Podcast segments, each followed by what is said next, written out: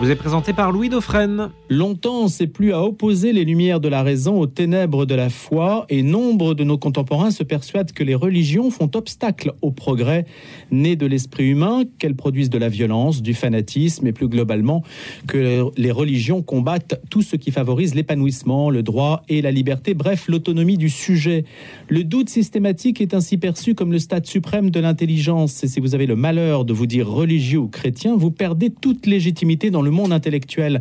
Ça, c'est pour ce qui se passe en France et pas aux États-Unis. Ce qui se passe en France, c'est que cette conception pense que les religions et surtout les clercs qui les utilisent sont là pour édicter des interdits destinés à culpabiliser les gens et finalement à manipuler le besoin de croire et donner du sens à notre passage ici-bas.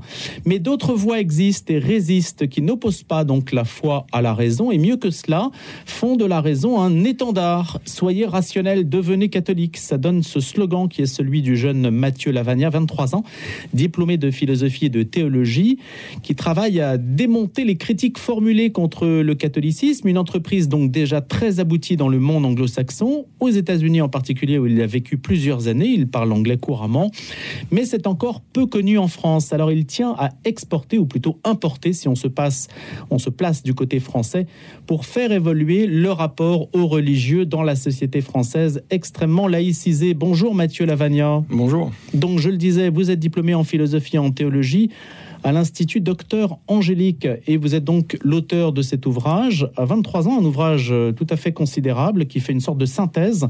C'est publié aux éditions Marie de Nazareth. C'est votre expérience américaine qui a vraiment été fondatrice Oui, un peu, parce que moi j'ai vécu aux États-Unis entre 2007 et 2011, donc j'ai pu avoir cette expérience au sein du milieu anglo-saxon, enfin américain, et, euh, et m'imprégner de la culture là-bas. Et je constate qu'il y a vraiment cette différence culturelle euh, aux États-Unis et en France par rapport notamment à la question religieuse le, débat euh, public euh, sur la, religion et euh, l'apologétique en particulier, on pourra en parler de ce que c'est tout à l'heure, mais est beaucoup plus développé là-bas qu'en France. En France, on a l'impression que la religion doit rester dans le domaine du privé, qu'il ne faut pas trop oser en parler. Alors que les Américains n'ont pas du tout cette conception du, fait religieux et ils osent aborder ces questions en public.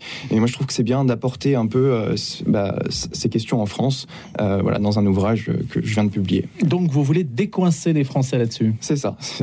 Vous espérez y parvenir mais comment? Eh ben, en, réentre, en, faisant des débats comme ce qu'ils font aux États-Unis. Euh, aux États-Unis, euh, il y a vraiment ce sens du débat. Donc, on a des apologètes comme William Lane Craig, très connu, qui osent euh, bah, proposer des débats formels à des athées, des agnostiques, tout ça.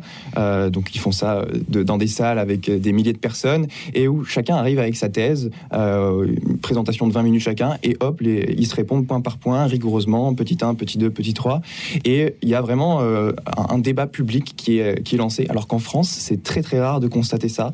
Euh, personnellement, j'ai pas beaucoup vu de, de débats publics rigoureux sur euh, l'existence de Dieu ou, sur la, religion euh, chrétienne en général en France. Et du coup, je serais content de, réintroduire ça en France, justement. Donc sur le mode de la disputatio. Exactement. Thèse, antithèse. Comme on faisait au Moyen Âge, comme saint Thomas fait dans la Somme théologique, objection, on cite les objections adverses et on essaye d'y répondre de manière rigoureuse. voilà.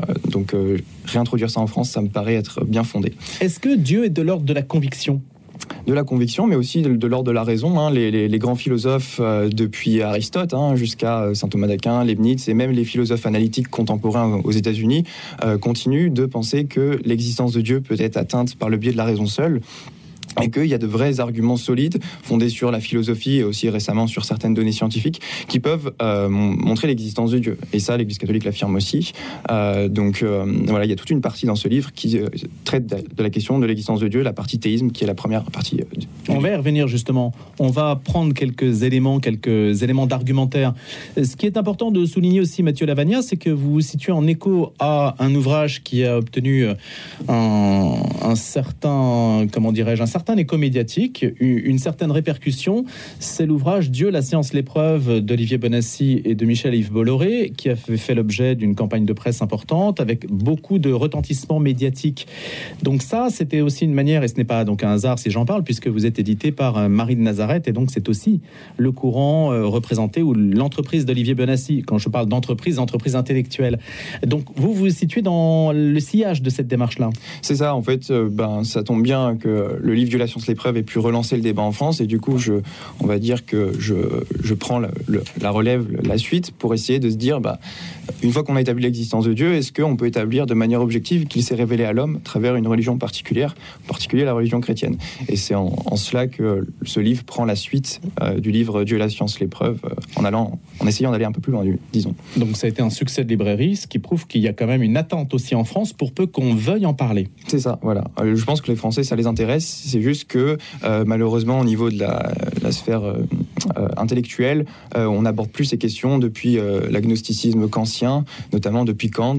les, les, philosophes français pensent plus qu'on peut, qu'on peut trancher les questions religieuses ou même celles de l'existence de Dieu de manière objective. Et ça, c'est comme ça que je compte lutter en particulier. Quels sont les clichés les plus, les plus forts, les plus solides, ancrés dans l'esprit français, qui sont un obstacle au chemin vers Dieu. Euh, ben, Disons que... Euh, on a des objections euh, qu'on entend au quotidien, comme l'idée que Dieu serait le, le produit d'un comment dire, de, euh, d'un manque d'un père, qu'il faudrait qu'on se construise une image mentale pour nous rassurer, pour euh, une projection, une projection de nos désirs inconscients, de nos illusions. Ça, c'est, euh, c'était véhiculé par, par Freud, Nietzsche, et même Marx qui parlait d'opium du peuple pour caractériser la religion.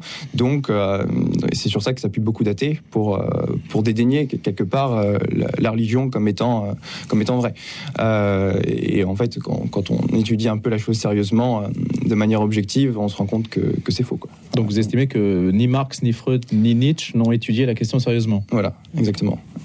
Bon, bah écoutez, on ne peut pas les convoquer ce matin pour qu'ils puissent vous répondre. Mais c'est un argument qui est quand même assez fort, l'idée de dire que c'est une projection, donc une invention humaine. On se cherche un père, effectivement, qu'on n'a pas ou qu'on n'a plus. Et peut-être que cette recherche du père en soi est déjà un signe.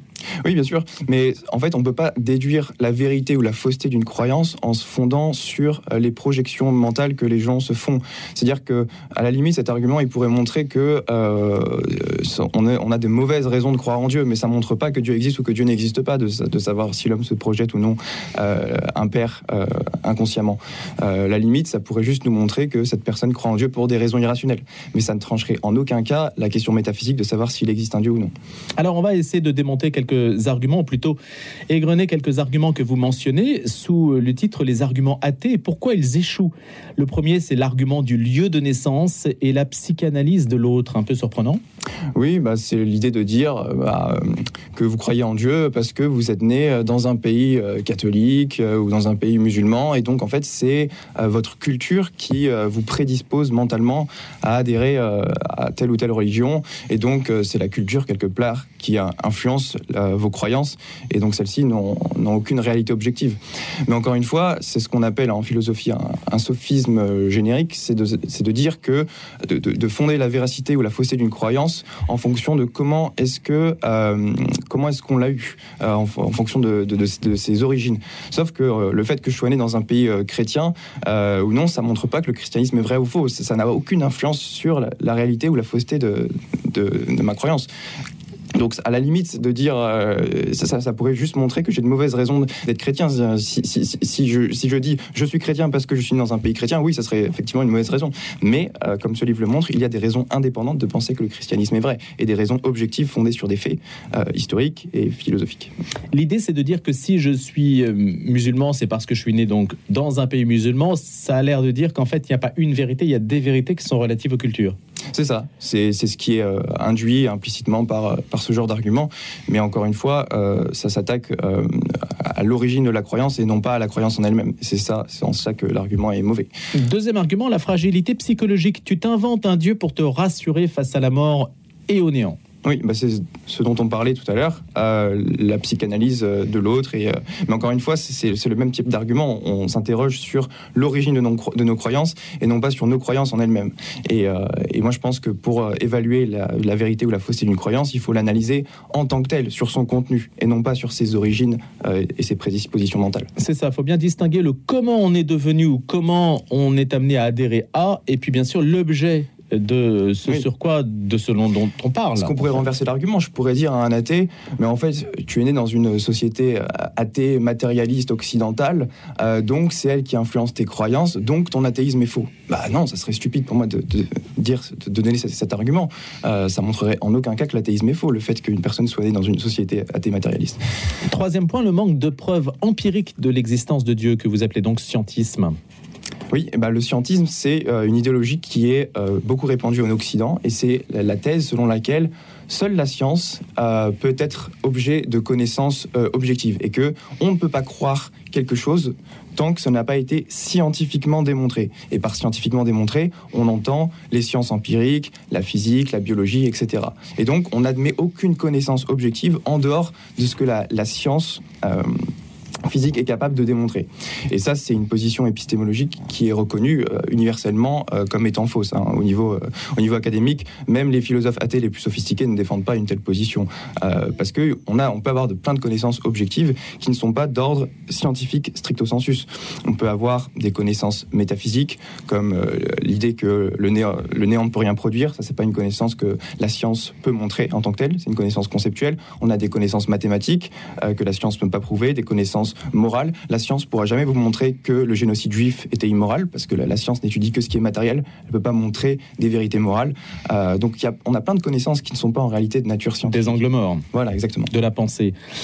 Quatrième point, le paradoxe de l'omnipotence. Si Dieu est tout-puissant, peut-il créer une pierre qu'il lui serait impossible de soulever?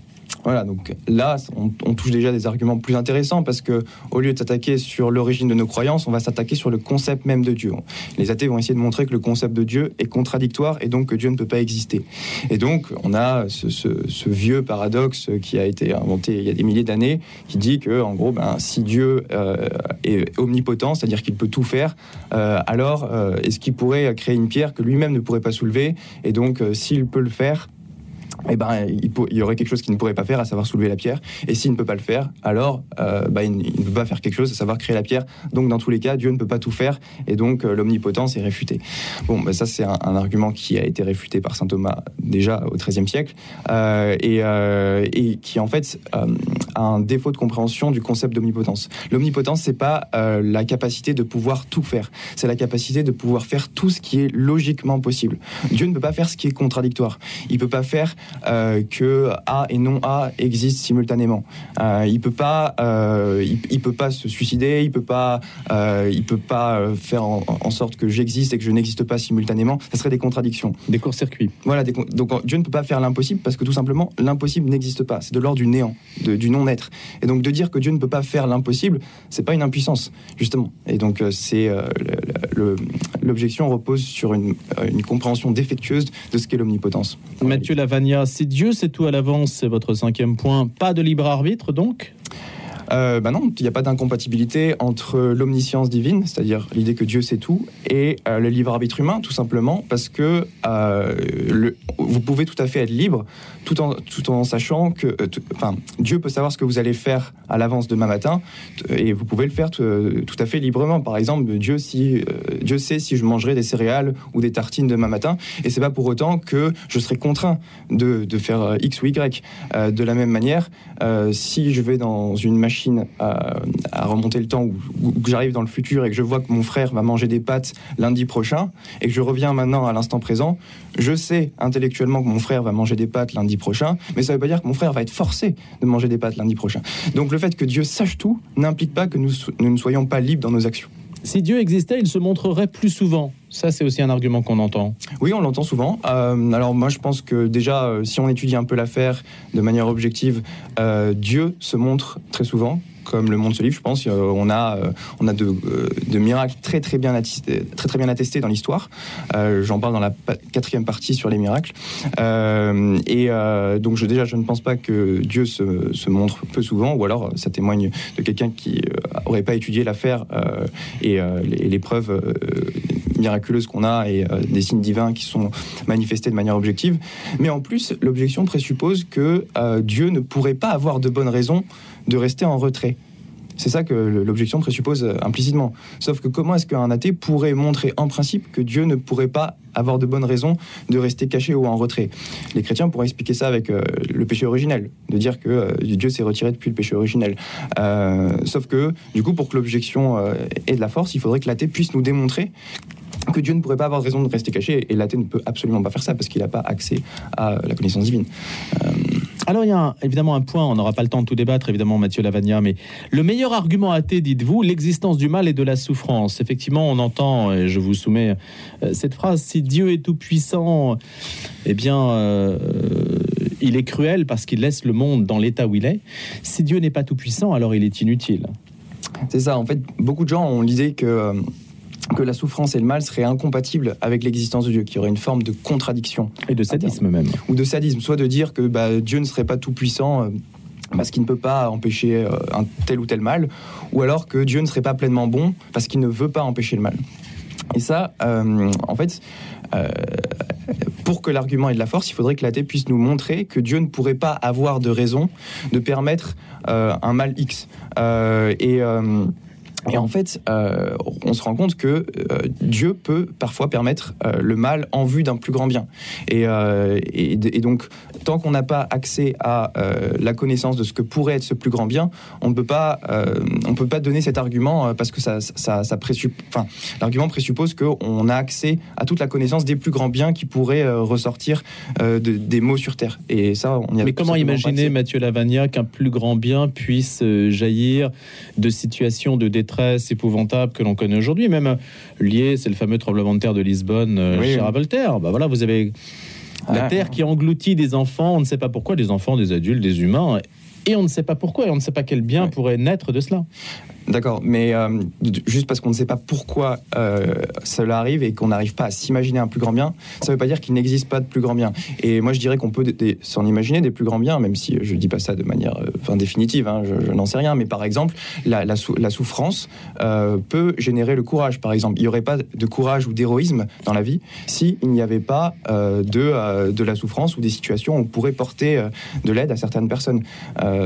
et donc, dans un monde sans souffrance, si on imagine un monde sans souffrance, sans mal du tout, on ne pourrait pas développer de vertus euh, supérieures comme le courage, l'héroïsme, la compassion. La compassion, pour, pouvoir compatir avec la souffrance de quelqu'un, il faut que la souffrance existe. Sinon, la compassion serait inexistante. Or, Dieu peut très bien considérer que euh, la, la, compassion est une vertu tellement grande qu'il faut permettre certains, certains mots pour que celle-ci puisse advenir. Voilà, le bien naît de la présence du mal, ou du moins est confronté à la présence du mal. Les deux existent comme une sorte de, de contact en chaud-froid. C'est ça. Le, mal est une absence de bien, mais il peut permettre euh, l'existence de plus grands biens qui, en ressortent, comme la compassion. Mathieu Lavagna, il nous reste euh, quelques minutes. Est-ce que vous avez quelque intention sur la manière dont euh, l'apologétique, puisque c'est le principe, le mot est un petit peu technique, l'apologétique peut se développer en France? Est-ce que vous avez un discours, par exemple, pour les autorités cléricales, un discours pour, je ne sais pas, les, les autorités de l'enseignement, par exemple? Si vous estimez qu'il y a des manières, des à favoriser euh, bah, tout simplement que les, autorités cléricales se rendent compte que euh, les, Français sont intéressés par ces questions, je pense, euh, comme le, livre Dieu la science l'épreuve l'a montré, et donc qu'il faudrait réintroduire cette discipline dans la sphère publique, comme ils font aux États-Unis.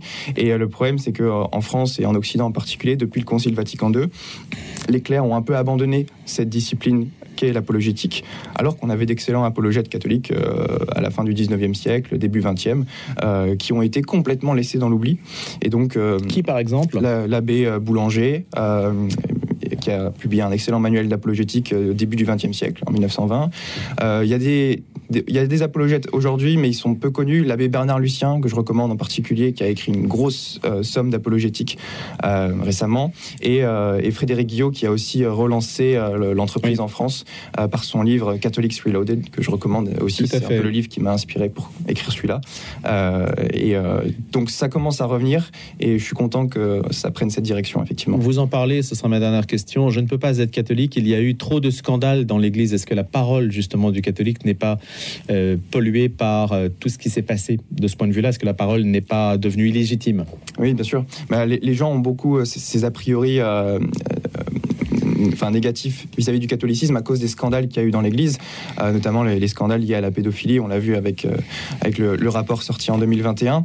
Mais ce que j'aimerais répondre à ces personnes, c'est que c'est qu'en fait, les, les scandales qu'il y a eu de certains clercs, certains hommes d'Église, ne montrent en aucun cas que le catholicisme est vrai ou faux, et donc qu'il ne faut pas se fonder là-dessus pour se, se, fonder une croyance sur la vérité ou non du catholicisme, et qu'il faut étudier l'affaire de manière objective. voilà. Ce que vous faites dans Soyez rationnel, devenez catholique. Merci Mathieu Lavagna d'être venu nous en parler ce matin. Je rappelle que vous êtes diplômé de philosophie et de théologie, que vous avez 23 ans. Merci et je vous souhaite un bel été. Merci beaucoup. Mathieu Lavagna était donc le grand témoin de l'été reçu par Louis Defresne. Louis Defresne recevra demain Idriss Aberkan, expert en neurosciences. Le grand témoin de l'été, les meilleurs moments du grand témoin de l'été, c'est encore pendant deux semaines.